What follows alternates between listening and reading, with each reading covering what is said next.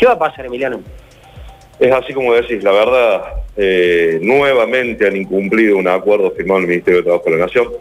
Ya esto realmente se ve que es un modus operandi de todos, porque realmente por parte del gobierno y por parte de los empresarios, eh, realmente el abandono que hemos sentido y que venimos sintiendo sigue de la misma manera.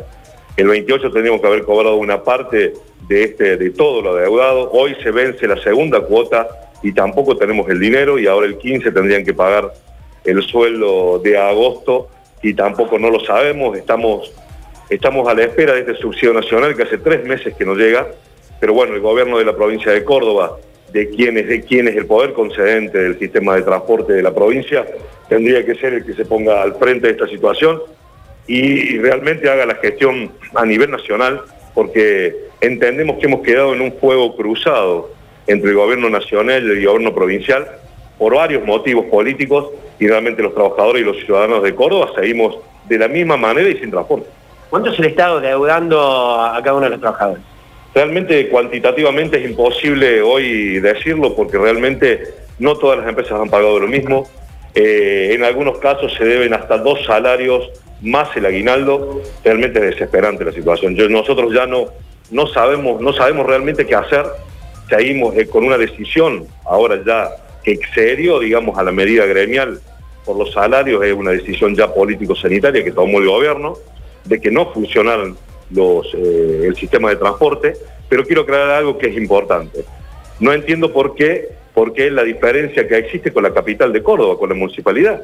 El intendente Martín Yardola fue el que se sentó en la punta de la mesa, más allá si el acuerdo fue bueno o malo, no voy a entrar en eso, pero se sentó y lo solucionó. Hoy está funcionando, los compañeros están... Transporte urbano el transporte urbano de Córdoba.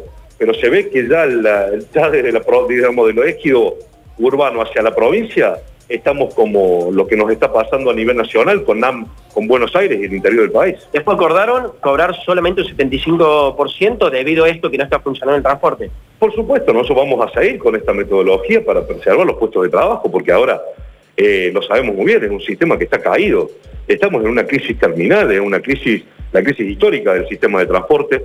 Nadie, nadie habla de, realmente decretar una emergencia del sector porque se peligran miles y miles de puestos de trabajo, pero si me dejas sumarle una, una cosa más, todavía no hemos cuantificado, porque esto lo vamos a saber en el post pandemia, de realmente los miles de puestos de trabajo que se han perdido por la, por la falta de transporte a nivel provincial.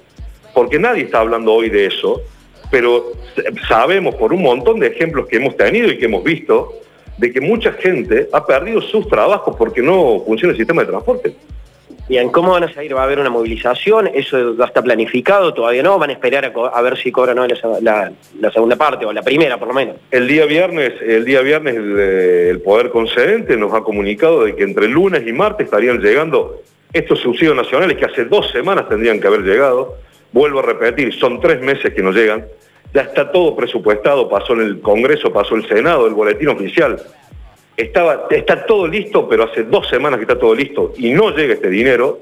Eh, nosotros hemos priorizado la salud de nuestra gente y eso, eso lo quiero remarcar muy fuerte, por eso no tenemos ningún contagiado. Pero lamentablemente nos van a empujar a volver a salir de la calle, volver a salir de la calle en el peor momento, en el peor momento de esta pandemia. Imagínense que estamos evaluando que si no llega el dinero entre lunes y martes, a partir del miércoles volveremos a la calle en toda la provincia. Gracias, Emiliano. Por favor.